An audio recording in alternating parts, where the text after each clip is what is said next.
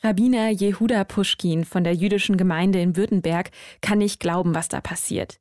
Er ist in Russland geboren, hat aber keinen Bezug mehr dorthin. Seine Frau ist Ukrainerin und er selbst ist eigentlich jedes Jahr mindestens einmal dort. Sie haben da zwar keine Familie mehr, aber sehr viele Freunde und Bekannte. Das ist eine unfassbar. Das hat mir auch unglaublich wehgetan, weil diese Ukraine existiert nicht mehr. Die ganzen Städte sind zerstört. Ja, Irpen, das ist in der Nähe von Kiew, existiert nicht mehr. Mariupol existiert praktisch nicht mehr. Kharkiv ist mindestens äh, die Hälfte davon zerstört. Das ist, äh, das ist unfassbar. Das ist einfach, man kann daran überhaupt nicht denken.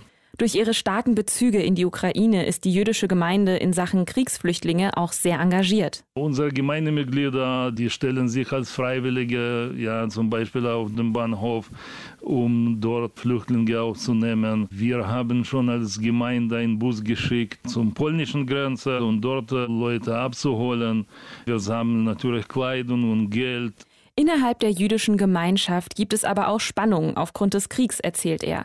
Zudem beschäftigen sie Fake News, wie dass eine ukrainische Synagoge angeblich als Militärstützpunkt genutzt würde und Gemeindemitglieder, die nur russisches Staatsfernsehen schauen. Die sind natürlich mit der Propaganda vergiftet und die glauben auch, dass in der Ukraine irgendwelche Nazis stecken.